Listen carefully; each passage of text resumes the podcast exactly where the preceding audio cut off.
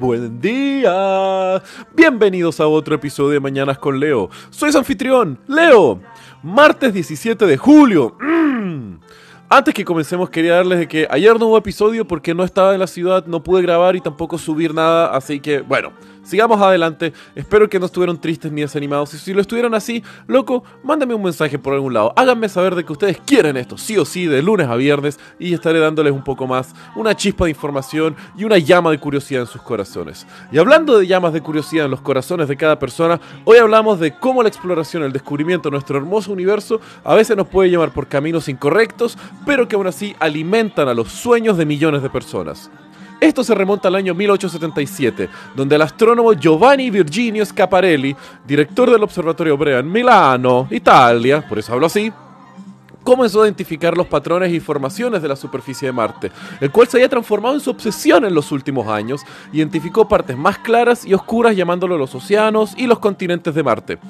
Pero el tema fue que Schiaparelli, mientras estaba viendo y observando los cielos y el planeta rojo, comenzó a ver pequeñas líneas que surcaban los continentes marcianos y dijo, loco, estos podrían ser canales. Y los anotó en su, en cuadernos, en sus libros y todo eso. El tema es de que en italiano él utilizó la palabra canali, la cual eh, puede ser interpretada como los canales eh, naturales que se forman por ríos, lagos y todo eso. El tema fue que cuando se tradujo los escritos de Scaparelli, no se utilizó la traducción de canali, como la que sería la más natural, que es channel, sino que se utilizó la otra, que es canal, que significa canales artificiales, tales como el canal de Panamá o el canal de Suez. Este último, habiendo sido construido recientemente, significa un gran logro de la ingeniería y de la inteligencia por lo que muchos astrónomos al leer los escritos de Schiaparelli se entusiasmaron y dijeron, loco, ¿hay canales construidos en Marte?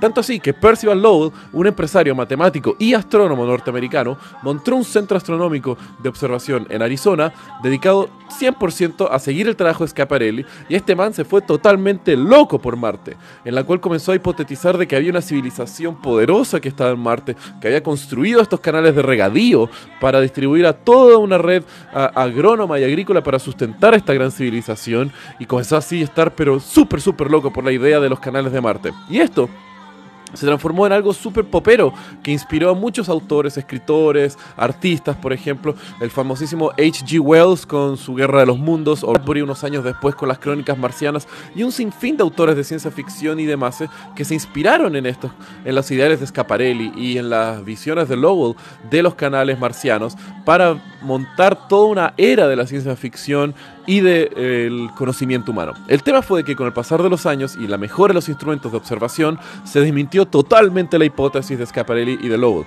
atribuyéndose esos canales en realidad a ilusiones ópticas o a las necesidades que tiene nuestro cerebro humano de encontrar patrones donde no necesariamente hay.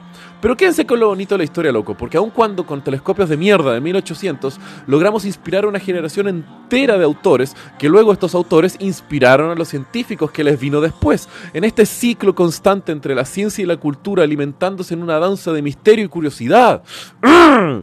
Los quiero, mi gente, que tengan muy buen día. Besos.